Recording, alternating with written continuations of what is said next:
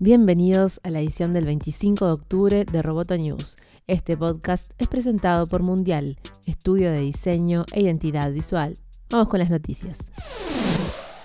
El Future Today Institute lanzó nuevas herramientas. Se puede acceder de modo gratuito a ellas desde futuretodayinstitute.com. La investigación y las herramientas son de código abierto y son compartidas bajo una licencia internacional Creative Commons. Según dice la web, parte de la misión del instituto es democratizar las herramientas de los futuristas para que todos puedan planificar el mañana.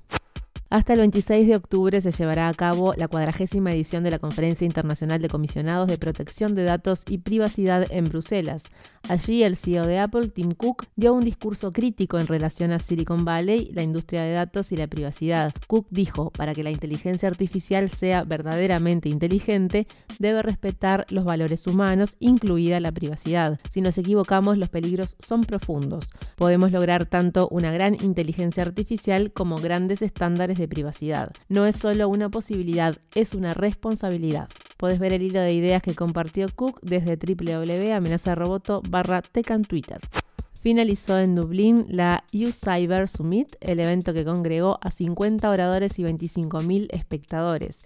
La jornada, con disertantes especializados en ciberseguridad e investigadores de malware, cerró con un invitado de lujo, Edward Snowden, el presidente de la Freedom of the Press Foundation. En la U Cyber Summit, Snowden dijo, no tiene que ver con la ley, la seguridad, la vigilancia o los terroristas, es sobre la democracia, es sobre una sociedad abierta y libre en donde podés ser vos, en donde podés cometer errores sin que se te esté marcando por el resto de tu vida. No solo estamos perdiendo nuestro derecho a la privacidad, estamos perdiendo el derecho a ser quienes somos, dijo. También pueden ver las exposiciones de la U Cyber Summit en eucybersummit con